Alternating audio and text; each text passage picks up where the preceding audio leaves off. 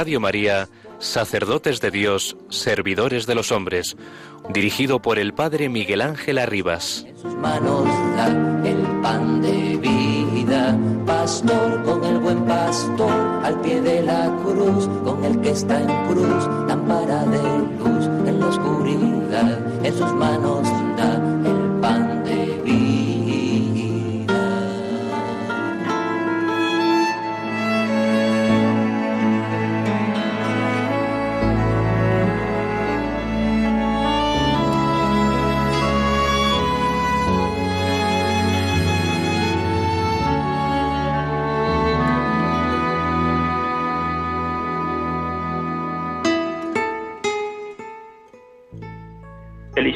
de la cultura Yaroslav Pelikan ha escrito, si se hiciera un sondeo de opinión para preguntar a un grupo de personas serias y cualificadas, ¿qué figura histórica en los dos mil años transcurridos han personificado más plenamente la vida y la enseñanza de Jesucristo?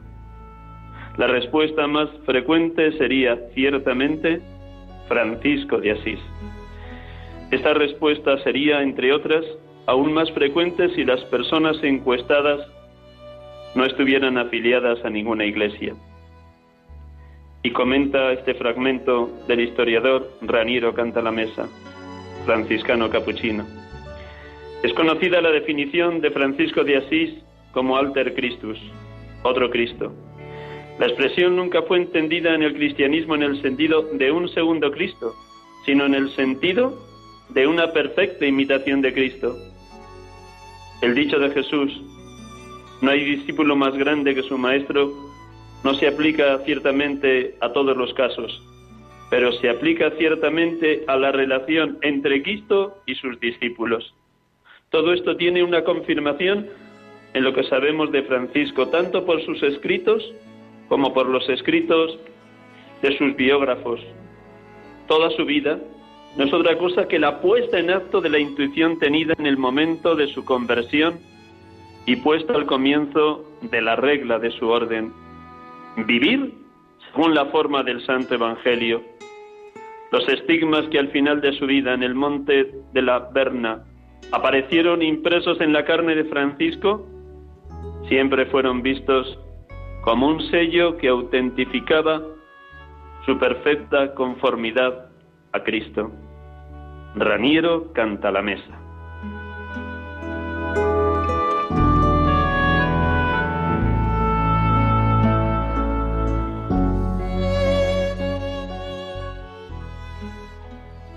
Buenas tardes, hermanos y amigos.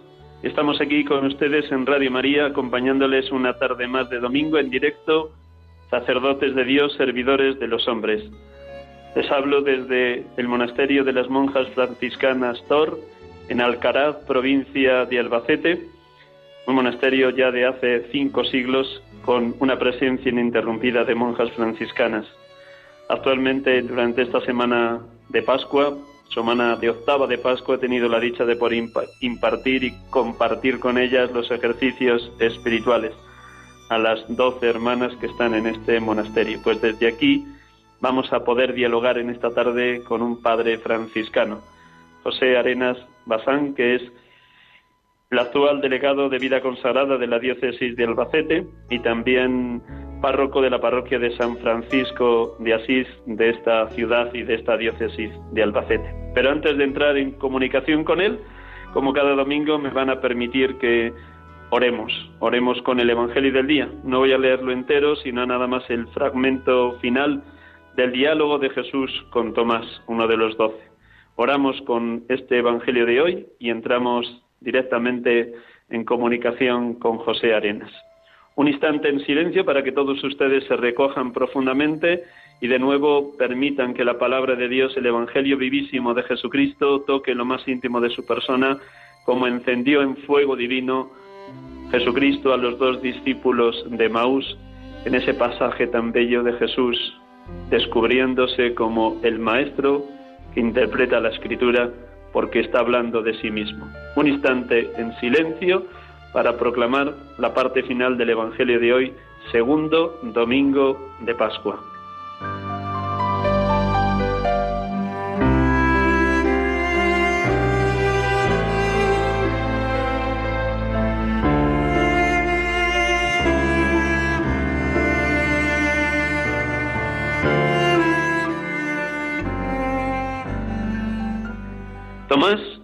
Uno de los doce, llamado el mellizo, no estaba con ellos cuando vino Jesús, y los otros discípulos le decían, Hemos visto al Señor.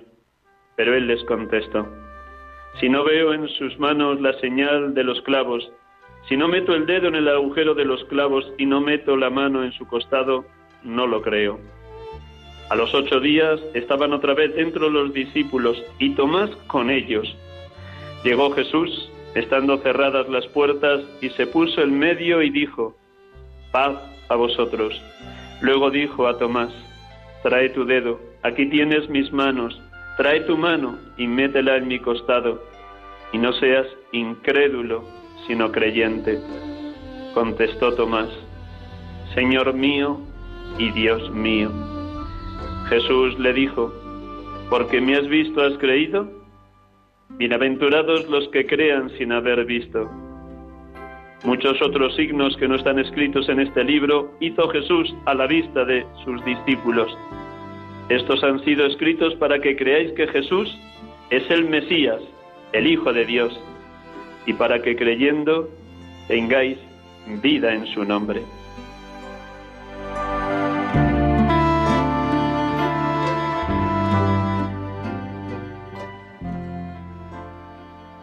Bendito y alabado seas, Padre Dios, Dios de infinita misericordia, que no te cansas nunca de perdonar, que reanimas a quien va a ti cansado, agobiado, angustiado, y acrecientas en nosotros los dones y los frutos del Espíritu. Continúa purificando nuestra alma, transformando todo nuestro ser, ungiéndonos con el Consolador Divino, redimiéndonos con la sangre de tu Hijo Jesucristo, para que seamos instrumento de tu amor, poniendo en práctica las catorce obras de misericordia y seamos mediación tuya en la sanación integral de tantas personas heridas de nuestra sociedad, de tantos que están solos o hundidos, de tantos pobres y marginados. Gracias, Padre, porque las llagas de tu Hijo nos han curado. Bendito y alabado seas, Jesucristo, por tu saludo de paz esa paz que sigues derramando por tu espíritu en las comunidades cristianas y en cada uno de los creyentes. Gracias Señor Jesús, porque hoy nos dices a cada uno como a Tomás, trae tu dedo, aquí tienes mis manos, trae tu mano y métela en mi costado y no seas incrédulo, sino creyente. Perdón, Señor Jesús, por tantas y tantas veces que dudamos de ti, de tu presencia resucitada caminando a nuestro lado. Perdón, Señor Jesús, porque no nos atrevemos a tocar las heridas de tantos hermanos que padecen en este mundo cualquier tipo de sufrimiento. Y gracias. Gracias porque nos permites en otras ocasiones tocar esa carne herida, tu cuerpo glorioso, tus llagas sanadoras, para reconocerte Dios y hombre verdadero, medicina que nos sana y nos cura en comunión eucarística, misericordia que nos perdona cuando acudimos a ti, confesando la fe como Tomás, Señor mío y Dios mío. Gracias porque eres palabra que nos salva cuando escuchamos y meditamos tu Evangelio. Gracias porque tú eres Cristo sanador. Bendito y alabado seas Espíritu Santo, porque nos llenas de gracia como a María, acrecientas nuestra fe como Tomás, nos mueves a exclamar una y otra vez como el apóstol, Señor mío y Dios mío. Gracias porque nos lanzas a tocar las heridas de tantos hermanos nuestros heridos hoy, para aprender lo que duele el desamor y para ser portadores de la luz, la esperanza y el consuelo que viene de ti y que tú nos pides que sepamos dar gratis lo que de ti hemos recibido gratis. Adorado seas, Dios amor, perfectísima comunión de las tres personas, Padre, Hijo y Espíritu Santo. Bendita y adorada Santa Trinidad.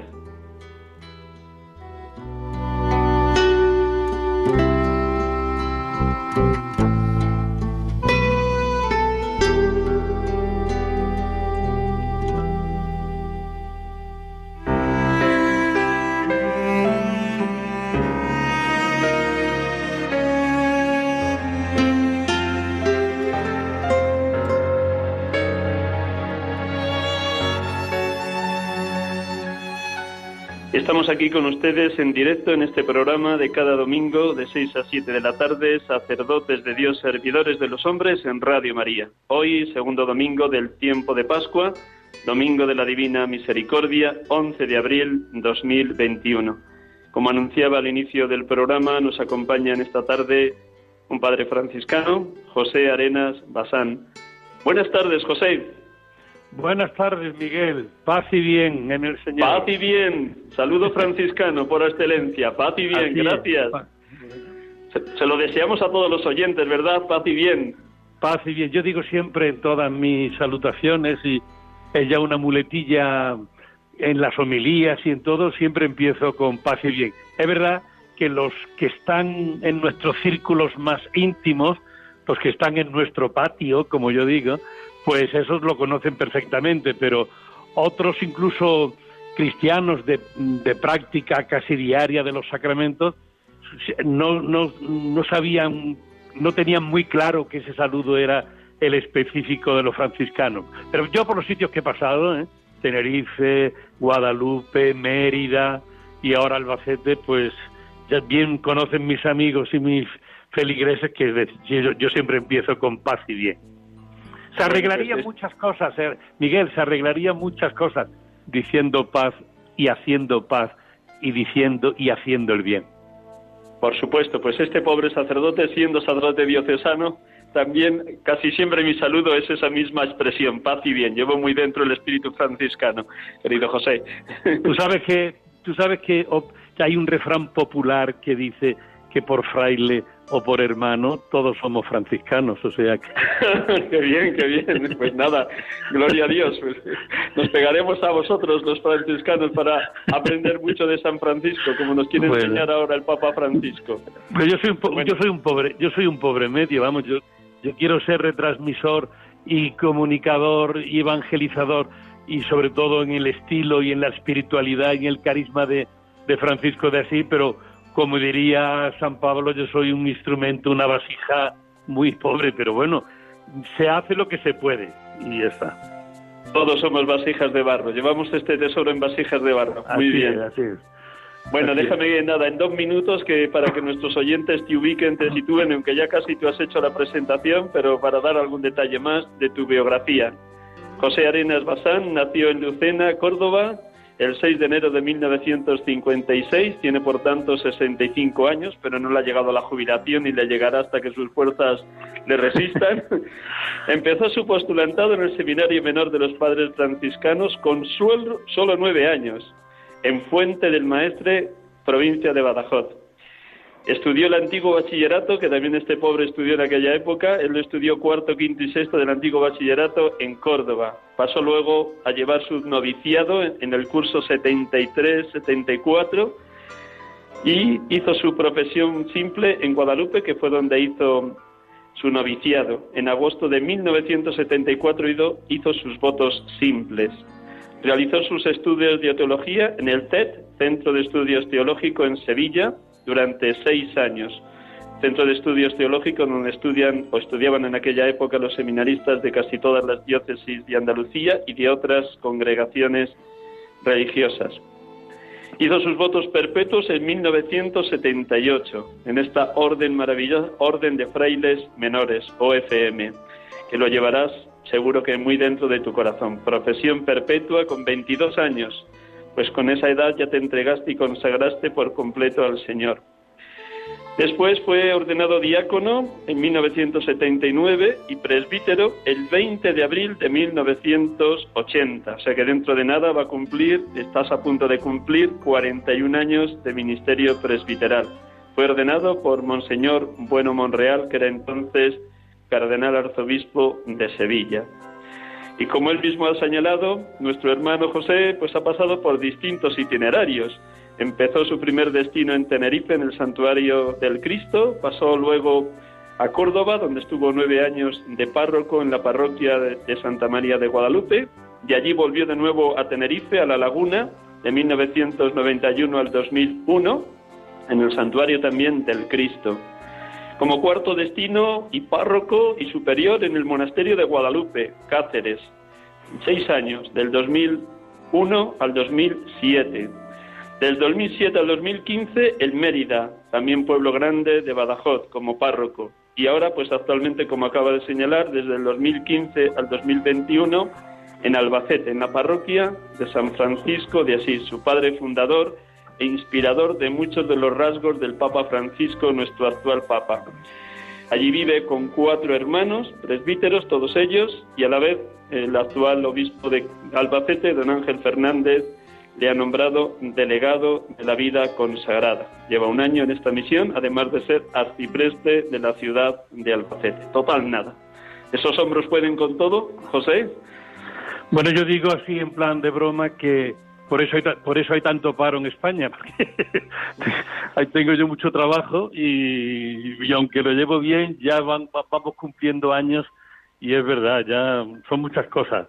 Habría que ir ya pensando en quitarse en alguna, porque ya son muchas, pero bueno, mientras haya fuerza y ánimo, ilusión y calor, yo lo intento llevar de la mejor manera. Yo compagino aquí la parroquia, que es una parroquia de Albacete, una parroquia en el centro, muy grande, con muchos grupos, porque dentro de la parroquia hay distintas asociaciones, la Hospitalidad de Lourdes, de la que soy conciliario, después, aparte de lo que has dicho de delegado para la vida consagrada, arcipreste de la ciudad, bueno, pues dentro de la parroquia hay cofradías muy populosas como el Cristo de Medina Celi y la Virgen Macarena, y bueno, y tú sabes muy bien todos los movimientos que hay en una parroquia de grupos, de matrimonios, de catequesis de niños, de catecumenado, de en fin, la orden franciscana seglar, en fin, que llevamos muchas cosas, pero bueno, hasta ahora Dios me da fuerza y no es que Dios elija a los capaces, sino que Dios capacita a los que elige. Por ahí me conformo yo. No es que sea capaz, sino que Dios me elige y me capacita para que lo lleve. Pues sí. Bueno, ya que lo has sugerido, te pregunto, en lo concreto del día a día, ¿dónde encuentras las fuerzas para vivir tu consagración y tu ministerio presbiteral con ese entusiasmo que irradian tus palabras y para vivir tu, tu, tu consagración como eterna novedad, para que no envejezca nunca tu espíritu? ¿Dónde encuentras las fuerzas? Pues mira, mm, es verdad que la fuerza viene de lo alto, ¿no? Uno es débil y bueno, yo a veces cuando vienen personas y hablan conmigo y después y me dice, esto me dijo usted, y yo ni digo, ¿eso, eso te dije yo. Quiero decir que a veces yo ya puedo decir que Dios pone palabras en nuestra boca y Dios pone fuerza en nuestro ánimo, en nuestro espíritu para que llevemos a cabo llevemos a cabo las cosas. A mí me anima mucho y me entusiasma mucho en seguir al pie es cuando veo a las personas que le puedo ayudar algo, ¿no? Cuando, cuando sirvo de puente, cuando soy una mediación, yo, mm, eso es lo que me da fuerza. Hay días que estoy, y los que están por aquí cerca me conocen, hay días que no puedo ni con el apellido de tantas cosas, ¿no? Pero sí es verdad que cuando me dan, cuando veo a personas que me ayudan y cuando veo, veo a personas que, que, que les ayudo y que veo a personas que les sirvo de, un poquito de, luz, pues eso a mí es lo que me llena las pilas de nuevo para seguir con entusiasmo, esa es la verdad. ¿Cómo refrescas? Lógicamente la liturgia, la liturgia, la oración, la vida sacramental, hombre, eso lo profundizas y eso te da mucha fuerza y, mucha vitalidad. Ahí está todo. ¿Cómo refresca tu espíritu y tu carisma franciscano? Pues mira, mm, el, el carisma franciscano, como todo, se tiene que hacer cada día, ¿no? Tenemos que volver a empezar. Yo digo muchas veces este ejemplo, que yo sin entender mucho de informática, ni cosas ni de redes sociales, cuando se te estropea o se te bloquea el ordenador o el móvil, ¿qué te dicen los técnicos? Apague, reinicie y vuelva a empezar. Y efectivamente se refresca el aparato y empieza de nuevo. Yo en mi vida intento no conformarme con lo hecho. Yo no me doy nunca por acabado. Yo no me doy nunca por, por terminado. Yo intento volver a empezar cada día. Sí, yo hace 41 años que me ordené y yo me tengo que levantar todos los días con la idea que, es el primer día de la ordenación. Es la única manera de tener entusiasmo. No acomodarte en el cargo, no instalarte en el cargo, no aburguesarte en el cargo, sino hacer, empezar cada día con la actitud de que es un día nuevo, que es el primer día, volver a empezar. No hay que no hay que estar nunca viéndose terminado. Y yo creo que eso es una buena. San Francisco lo hacía. Que lo diga yo no tiene importancia ninguna, que soy un simple fraile franciscano. Pero San Francisco de Asís, hombre, el alter Christus, el otro Cristo, el personaje histórico que más se parece a Jesús de Nazaret, que lo diga yo no tiene importancia, pero es cuando se levantaba todas las mañanas y veía a los frailes dándole una palmada en la espalda, le decía, hermanos, comencemos a servir al Señor, porque hasta la fecha nada o muy poco hemos hecho. Y eso es lo que él, por eso San Francisco tiene vitalidad y por eso San Francisco no pierde vigencia y es siempre actual, porque nunca se vio acabado. Estaba cerca de Dios, estaba tan cerca de Dios y aún así se veía, tenía que volver a empezar todos los días. Y eso es lo que yo hombre, salvando las muchas diferencias, es lo que yo trato de hacer. Yo me levanto todos los días y es como si fuera el primer día. Mira, a mí me cuesta mucho salir de los sitios. Los que me conocen lo saben, que me cuesta una enfermedad, los traslado.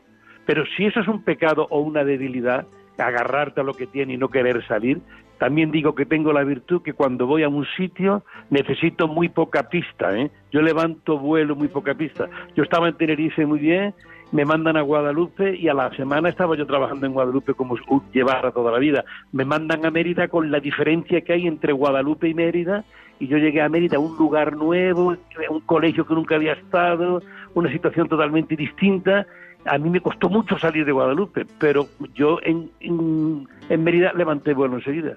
Después de nueve años en Mérida me mandan para Albacete y me costó otra enfermedad, porque son muchos cariños, muchos afectos, muchas, mucho sudor, mucho trabajo, muchas satisfacciones, mucho, se trabajó mucho y ahora tener que dejar eso, pues yo vine a Albacete y a la semana me decían la gente, pero bueno, sí, parece que lleva aquí toda la vida. Yo creo que ahí está la clave, en volver a empezar y reencarnarte o encarnarte en el sitio que estás, con la gente que estás y con la realidad que tienes. No puedes estar permanentemente con la nostalgia del pasado, eso no puede ser.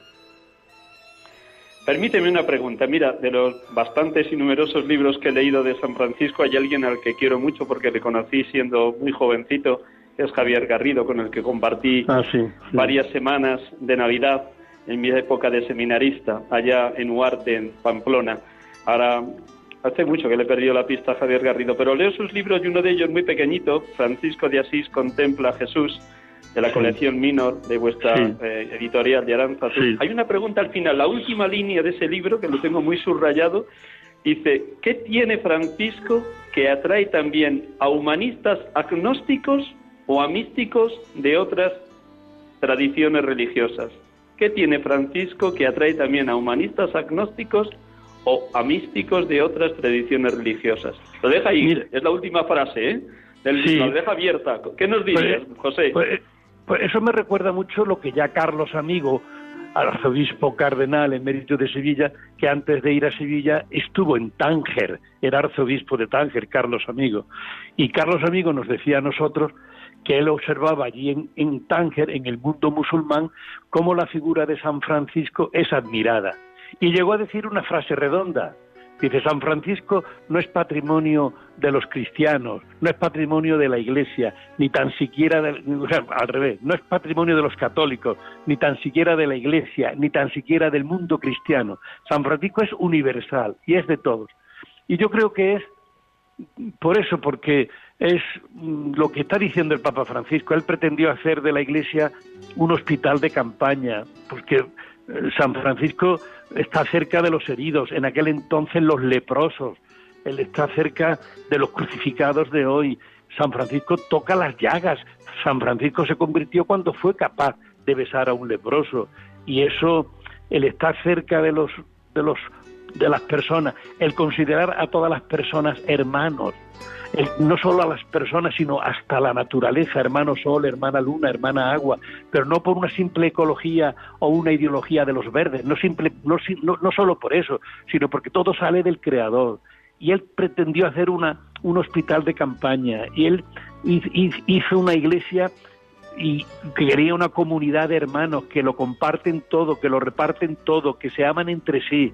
Él quería una iglesia misericordiosa, que sepa reconciliar, que sepa perdonar, que pone compasión, que pone misericordia por encima de las leyes y que pone el servicio por encima de las personas.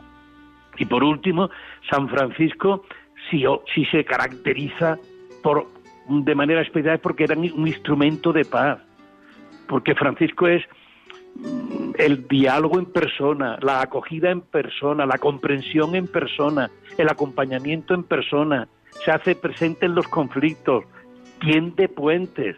Ah, y esa famosa oración de San Francisco, haz de mí un instrumento de tu paz, que donde haya odio yo ponga amor, que donde haya tristeza yo ponga alegría, que donde haya desesperación yo ponga esperanza, pues eh, esa oración tan bonita que no me peñe tanto en ser consolado como en consolar, en ser comprendido como en comprender. Es tanto lo que encierra la figura y la personalidad, el carisma de Francisco de Asís, que lógicamente no solo enamora a los católicos, no solo enamora a los cristianos, sino que enamora a todo el mundo, porque todo el mundo lo que desea es amar y ser amado. Habrá cosa más bonita que sentirte hermano de todo, hermano universal, y él no se enfrenta a nadie, él no odia a los ricos, sino que se hace pobre, es muy distinto. Él no enfrenta a nadie con nadie. Fíjate que qué mensaje tan actualidad, tan actualizado para nuestros días, que hay tanta acritud, tanta crispación, tantos bloques cada vez más radicalizados, un color con otro color. Por eso, yo no sé si fue Stalin quien dijo, yo, me, yo la verdadera revolución la haría yo con un solo hombre, con Francisco de Asís, porque, mm, porque es, mm, se olvida de los colores, se olvida de las ideologías, que si rojos, que si azules, que si ricos, que si pobres, que si cultos, que si incultos, que si urbanos, que si agrícolas, que si ganaderos, que si universitarios. San Francisco es de todos. San Francisco es universal y, y lo quieren todos. Y por eso yo creo que tiene ese carisma y a esa pregunta que me has hecho, que veo que me estoy extendiendo demasiado, pues es que es de, es de todos, es de todos, por, es por eso. Se preguntaba Javier Garrido, ¿por qué? ¿Por qué va a ser? Porque es universal y porque no tiene en cuenta nada, llama a la persona, no lo que lleva en su cabeza, no, no, sus, no sus ideas, y, y, tiende puentes, porque hay quien se hace pobre odiando a los ricos, pero bueno, bueno, sigue, eso no es normal. San Francisco no odia a nadie, sino que opta por un estilo de vida y por eso entusiasma. Eh, ¿Cómo te sorprendió que el arzobispo de Buenos Aires, Jorge Bergoglio, cuando fue elegido papa, tomara como nombre para su ministerio petrino el nombre de Francisco? ¿Cómo acogiste esa sorpresa? Bueno, yo a mí me sorprendió y muchos pensábamos como jesuita que se podía referir a San Francisco Javier o San Francisco eh, pero de Borja. No, de Borja, pero enseguida caímos la cuenta que se refería a San Francisco de Asís. Ya después nos enteramos y hay quien dijo que efectivamente que él dijo me pongo Francisco por Francisco de Asís. Y la verdad que hombre, salvando las diferencias, los siglos, porque hay un cierto paralelismo, ¿no? El, Cristo de San Damián que tenemos nosotros siempre en los despachos y en nuestras casas, que fue el que le dijo a San Francisco, Francisco, repara mi iglesia que amenaza ruina. aquella iglesia burguesada, instalada del siglo XIII, muy alejada de, de las fuentes evangélicas.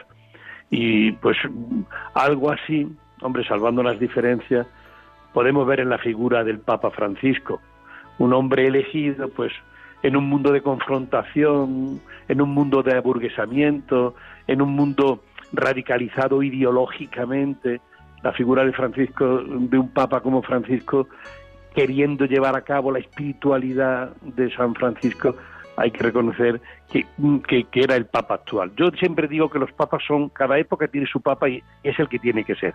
No se puede comparar los papas, cada, cada papa, cada época, cada cultura, cada siglo o cada época o cada horquilla de años necesita al papa que, que tiene. Y ahora yo creo que en este cambio social, pues la figura del Papa Francisco es clave, ¿no? Como lo fue Francisco de Asís en su tiempo y bueno, así.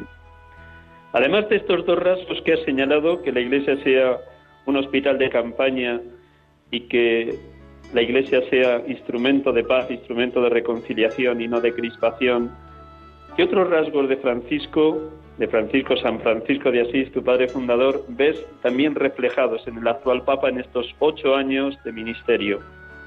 Pues una iglesia, yo diría una iglesia que no se encierra en sí misma, ¿no?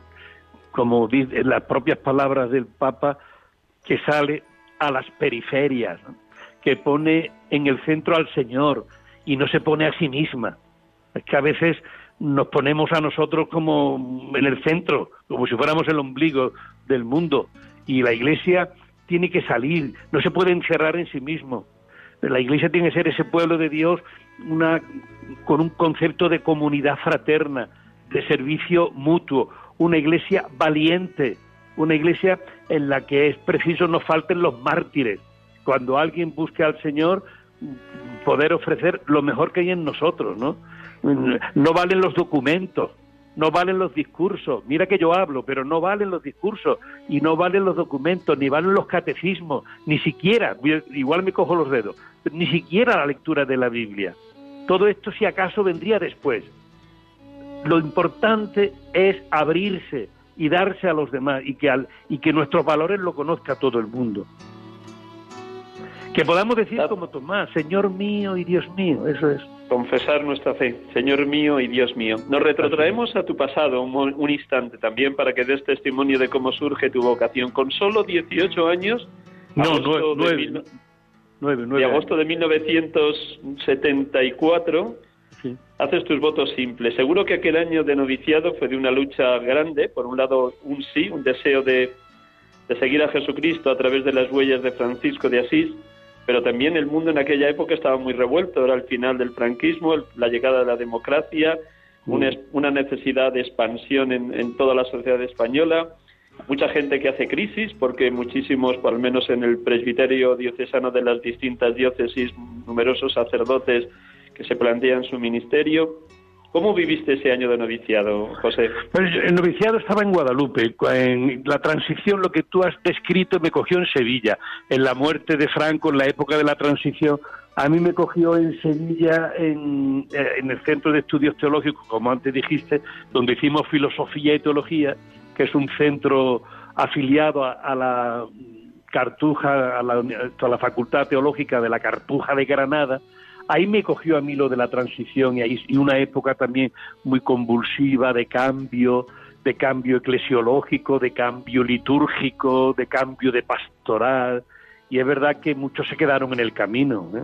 muchísimos se quedaron en el camino porque fue pasar de un sitio a otro y no había una preparación adecuada para asumir tanto cambio en tan poco tiempo. Pero bueno, en mi caso, al ser religioso, al ser franciscano, que vivimos en comunidad, yo comprendo que los seminaristas, pues le, le cogió más, más a, la intemperie. Nosotros nos arropamos más en el grupo, nos arropamos más en la comunidad y esas y, aquellos cambios los supimos llevar más de otra manera, no, más dulcificado. No nos afectó tanto. Cierto es que estando estudiando teología todo el mundo entra en crisis y estudiando filosofía en, los, años institucionales de la carrera sacerdotal, es muy raro que en segundo en tercero no entres en crisis. Todos entramos en crisis porque se desmitifican muchas cosas, cosas que no le daba importancia son las que la tiene, a las que le daba ya te hacen ver que no la tiene, bueno, y se te, se te van un poco los palos del sombrajo, eso es verdad. Pero yo digo que, que en mi caso, yo pensé al principio, por eso te corregí, te dije nueve años, porque pensé que te iba a referir cuando fui al seminario con nueve años, que eso sí que es un pecado histórico. No, me refería al año, al año de noviciado. Ya, me, ya, me, di cuenta, sí. Bueno, pues eso, yo nosotros lo llevamos porque estábamos arropados. ¿eh? Nos coge fuera y mi curso eran muchísimos, muchis, eh, éramos muchos y nos ordenamos 20. Quiero, o sea, eh, nos, éramos más de 20 y nos ordenamos cuatro. Que quiero decir que, que aquello, aquello zarandeó a muchas personas y, y en aquellos tiempos no se supieron asumir. La, práctica del concilio empezó a tomar aquello fuerza en los años setenta y tantos. pero bueno, yo lo llevé bien, nuestro curso lo llevó bien, la época de transición lo llevamos bien y ahí lo que no se descarta que había crisis, que había noches oscuras, que había túneles, bueno, y eso ¿Y aquella época, en aquella época de plena juventud, qué rasgos de San Francisco predominaban en tu camino vocacional?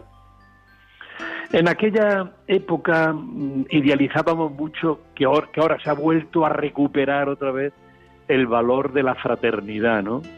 el sentir con un solo corazón y una sola alma.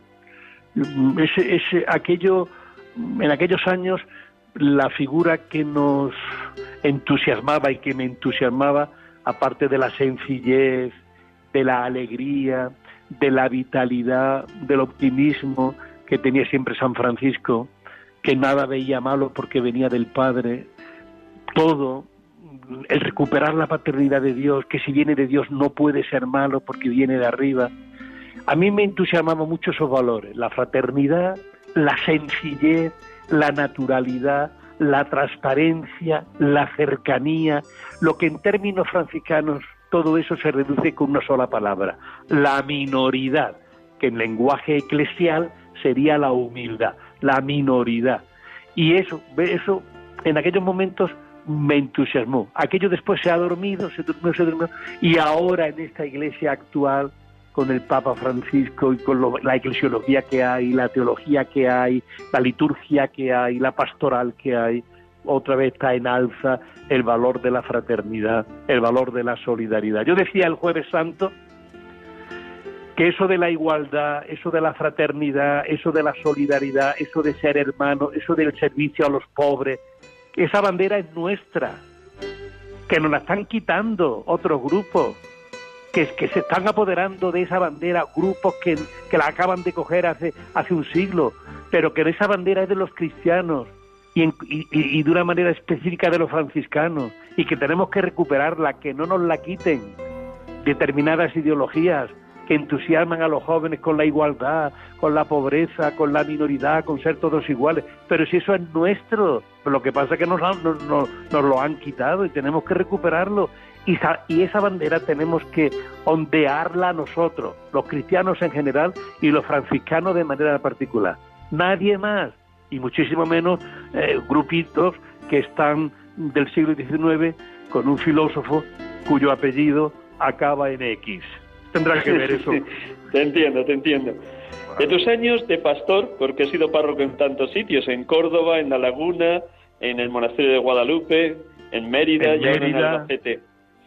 Mm, ¿Qué, ¿Qué te ha regalado Dios a través del contacto con tantos laicos y con tantos hermanos que viven la espiritualidad franciscana dentro del laicado? ¿Qué te ha regalado Dios y que ha ido consolidándose en tu ministerio de pastor? Yo he tenido, Miguel, yo he tenido una suerte tremenda, porque Dios ha sido tan bueno y, Dios ha sido tan cariñoso conmigo que siempre ha puesto personas, siempre ha puesto grupos en los distintos sitios que he estado que han hecho de padre, que han hecho de madre, que han hecho de hermanos mayores, que han hecho de hermanas mayores, que me han dado tantas cosas, porque tú sabes muy bien que en los sacerdotes, en la pastoral, pues hay días y días. Hay días de tabor y hay días muy bajos. Hay días de, de Eso es. Hay de Tabor y de Getsemaní, muy bien. Eh, hay días de luz y días de oscuridad. Y pues yo he tenido una suerte tanto en La Laguna, en Tenerife, en Guadalupe, en Mérida. Mérida era un sitio totalmente nuevo para mí y yo a mí me, ayudó muchísimo un grupo de personas, de profesores, de, profesoras del colegio donde yo ejercía, del colegio de las Escolapias. Nos sentíamos tan arropados, formábamos una familia y eso lógicamente te da mucho apoyo. Aquí en Albacete pues igual tengo tantos grupos que las cofradías, la hospitalidad de Lourdes con las que formamos una familia y con las catequistas. Yo he tenido siempre mucha suerte y eso es lo que me ha mantenido con ánimo y con ilusión. Sí. Y ahora mismo, ¿cómo, cómo has asumido esta tarea que te ha encargado tu obispo de, de Albacete, de ser delegado de la vida consagrada? ¿Cuál es tu misión? ¿Cómo acompañas las distintas realidades de vida consagrada, tanto activa como contemplativa? Yo cuando me llamó el obispo y me dijo, mira, he pensado en ti para vicario o delegado episcopal para la vida consagrada. Digo, vaya por Dios, una raya más para el tigre. vaya por Dios, una raya más para el tigre. No puede haber otro, hombre. Bueno, y por una parte, hombre, yo no quiero, cuando me eligen para una cosa, me cuesta mucho rechazarla, ¿no? Y cuando me lo pidió, pues yo digo, bueno, pues hará lo que se pueda, maestro. Yo intentaré hacerlo lo mejor que pueda y eso es lo que hago, ¿no? Visito los conventos, visito las religiosas, tú sabes la labor esa tan, que eso es una sandía que se abre y bueno, y tienes que estar mucho tiempo con los conventos, sobre todo ahora que hay tanto crisis de, de vocaciones que tenemos que plantearnos cierres de conventos, pues eso es muy desgarrador, hablar con las monjas, tener que cerrar una casa, unirse ellas a otros, bueno, aparte de sus problemas personales.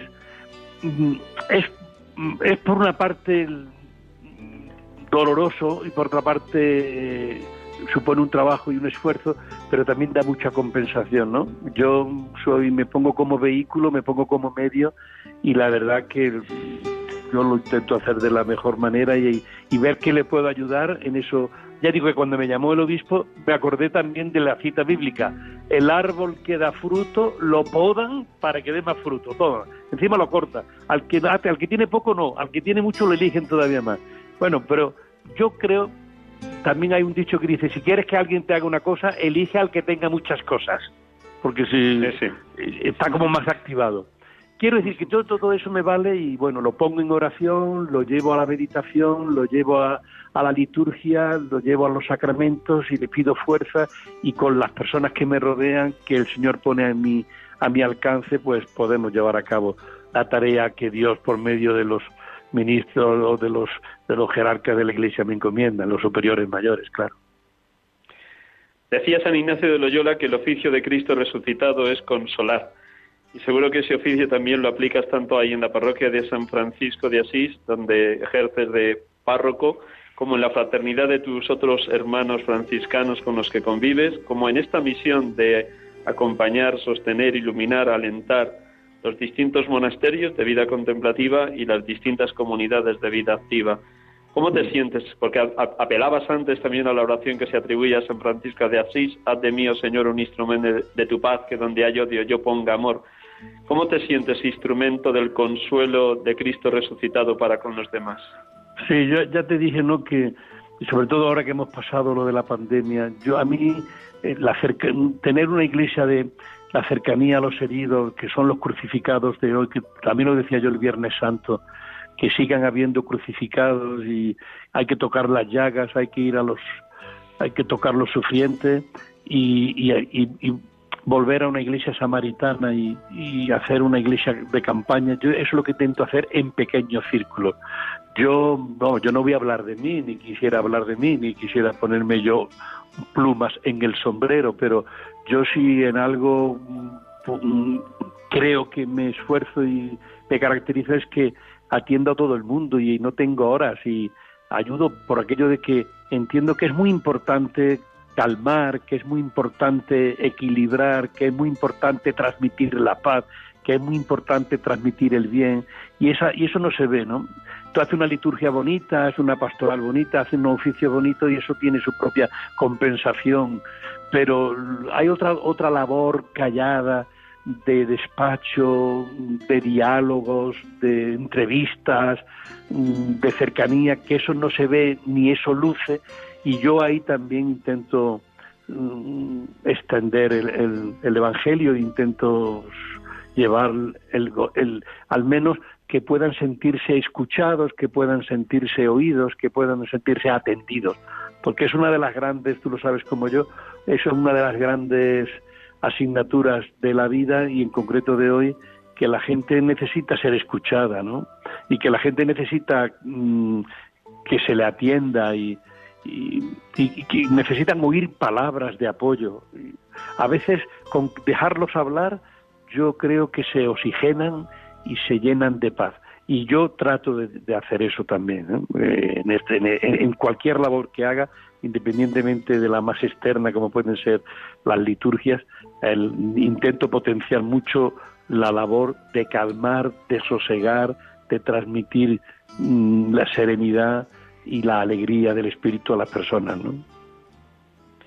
En una sociedad donde hay tantos heridos, como bien señalabas, personas unas veces totalmente sumergidas en la tristeza, el pesimismo, el desencanto, la desilusión, otras personas que han sufrido desengaños tremendos en el, en el matrimonio, como divorcios, separaciones, o padres que se les han ido los hijos, o, o abuelos que viven completamente solos sin que ni hijos ni nietos les atiendan. Son muchas las heridas a las que estamos llamados a sanar. Pero yo te diría, ¿cómo siembras esperanza? Sabemos que para un cristiano la esperanza es Jesucristo, pero en lo concreto del día a día, en esas horas de despacho, de tú a tú con la gente que acude a ti, ¿cómo te pide Jesucristo que seas transmisor de esperanza? Pues mira, no sé si nos repetimos, pero yo lo que trato de, mm, atender a las personas y lógicamente son ahora por ejemplo con la pandemia habíamos sufrido tanto y además yo tengo la debilidad de que me emociono mucho y bueno, y cuando hemos tenido que enterrar a personas que se han ido y no tenían los familiares, que no tenían los hijos cerca y bueno, eso ha sido un mundo que donde yo he crecido mucho, me he tenido que fortalecer mucho y, hacer de tripas corazón, y aunque la procesión fuera por dentro, que siempre la procesión va por dentro, yo tenía que vender muy bien la mercancía y tenía que hacerles ver que los quiere Dios, y tenía que hacerle ver que no es abandono de Dios, y tenía que hacerle ver que no es descuido de Dios, que no es ajuste de cuentas de Dios, que Dios les quiere mucho, aunque haya cosas que no entendamos. Bueno, pues ahí hay que perder mucho tiempo con esas cosas que he dicho hasta que le lleguen a ellos y se vean queridos y que vean una iglesia y unos ministros y unos sacerdotes que vean que, independientemente de los defectos que tenemos, que son muchos, pues que tratamos de transmitir la paternidad de Dios y, que, y que se vean queridos por Dios. ¿no? Eso es lo que yo en el día a día Mira, yo también estuve en el tribunal eclesiástico para las causas de separación de nulidad y ahí también yo veía tanto sufrimiento, ¿no? Y ahí eso me dio una amplitud de mente tremenda, ¿eh? Porque si A no funciona con B, A puede funcionar con C y hay que abrir nuevas ventanas y hay que abrir aire, que entre aire nuevo a muchas personas que están bloqueadas y hay que oxigenar muchos espíritus.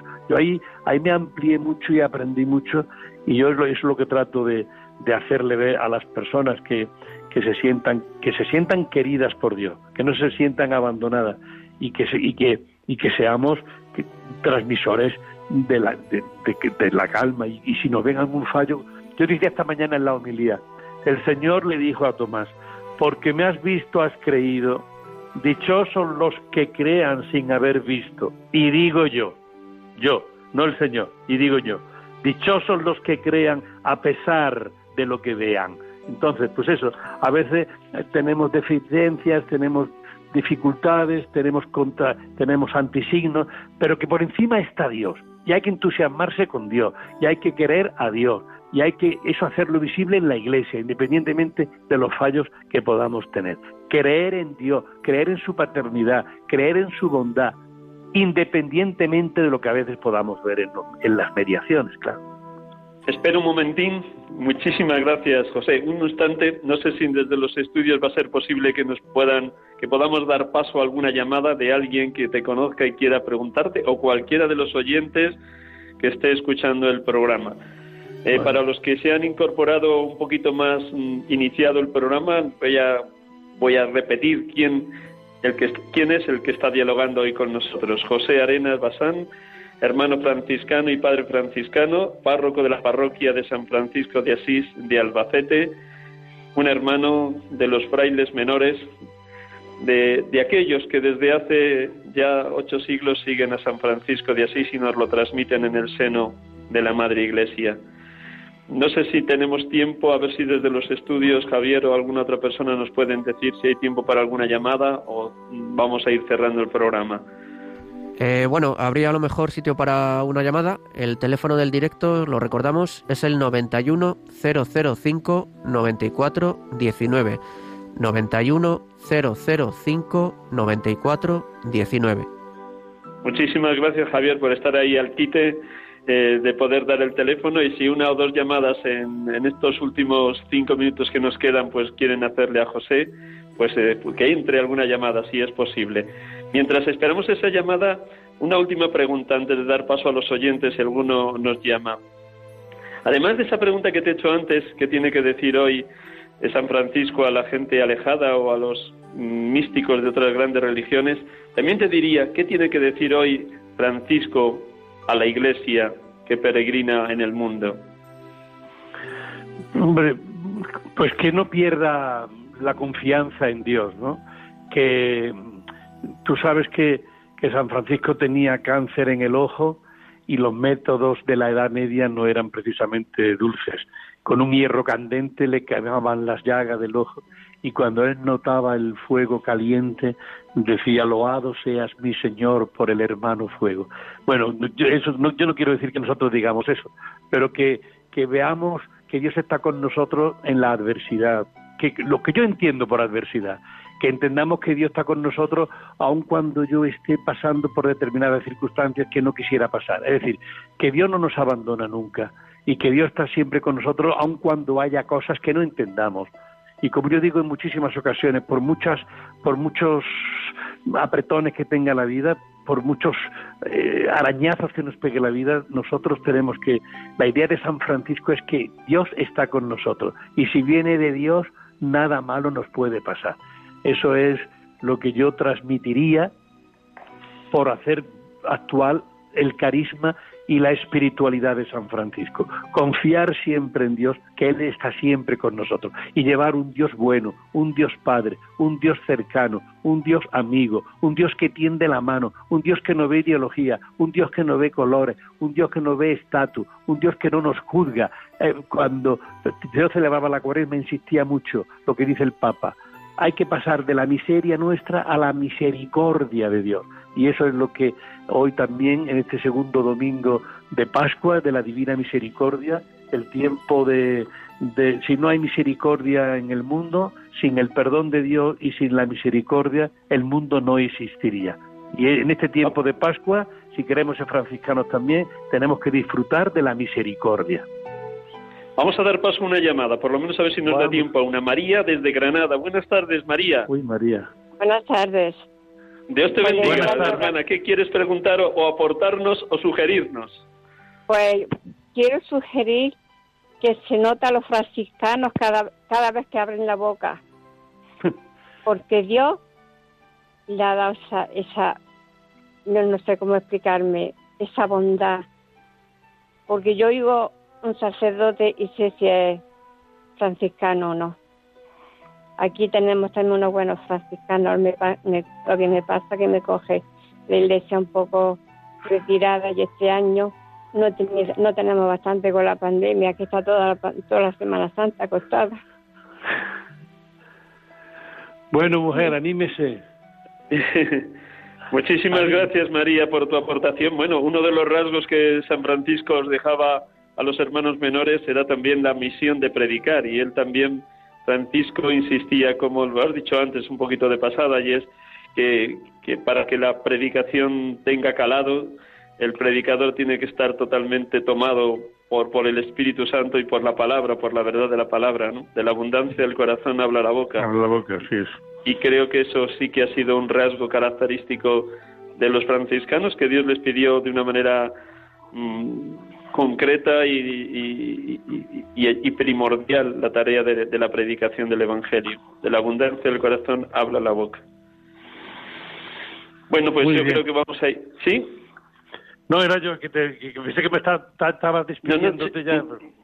Di, di, di, di, di, No, que ya que, que te, agradece, que te agradezco esta oportunidad que me has dado para poder tener esta conversación y bueno y poder transmitir un poco lo que llevamos dentro y lo que y todo el mensaje en una iglesia bueno que, que aunque estamos en tiempos difíciles y en tiempos complicados que, que vale la pena ser de iglesia que vale la pena sentirse iglesia y que vale la pena vivir en por y para la iglesia cada uno con el carisma que quiera cada uno con la espiritualidad que quiera lo importante es llegar a la plaza. Otro, ¿Qué más dará ir en tren, en, en coche, en bicicleta, en moto? ¿Para qué vamos a discutir los vehículos? Lo importante es que nos veamos todos en la plaza a las 8 de la tarde, que es donde hemos quedado. Pues eso, que quedemos todos con Dios, independientemente de la mediación que coja cada uno. Que cada uno coja su vehículo, pero que nos veamos en la plaza, que es donde está el Señor.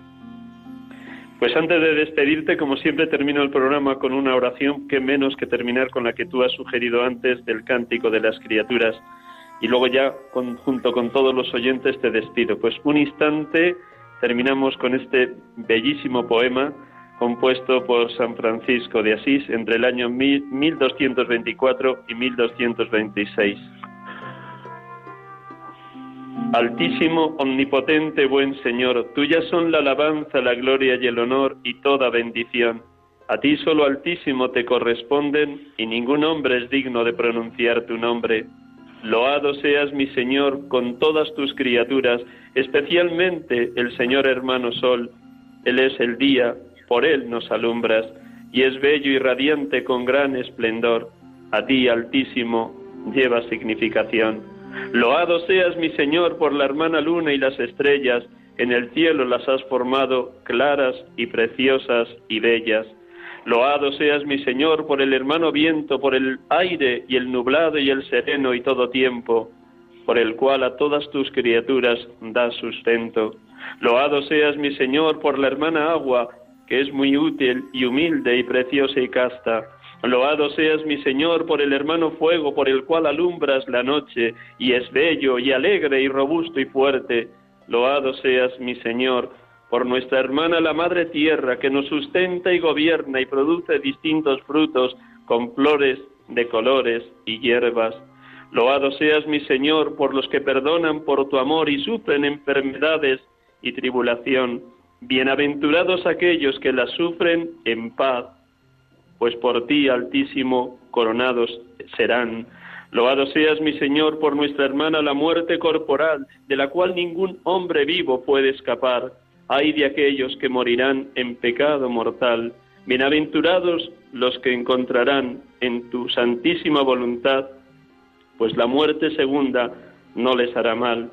Load y bendecid a mi Señor, y dadle gracias, y decidle con gran humildad. San Francisco de Asís. José, muy buenas tardes, gracias de verdad de corazón y hasta otro día que nos podamos ver por Albacete. A todos los oyentes también, buenas tardes, gracias por su atención y por orar constantemente por todos los religiosos, religiosas y por los sacerdotes. Buenas tardes, feliz domingo y hasta el próximo domingo, si Dios quiere. Dios les bendiga a todos.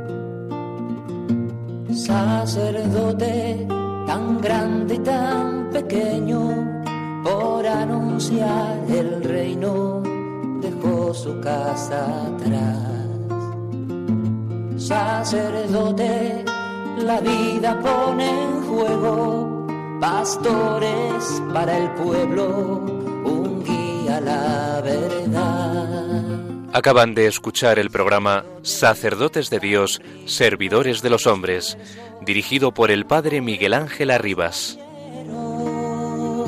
Pues quiere siempre ahora ya.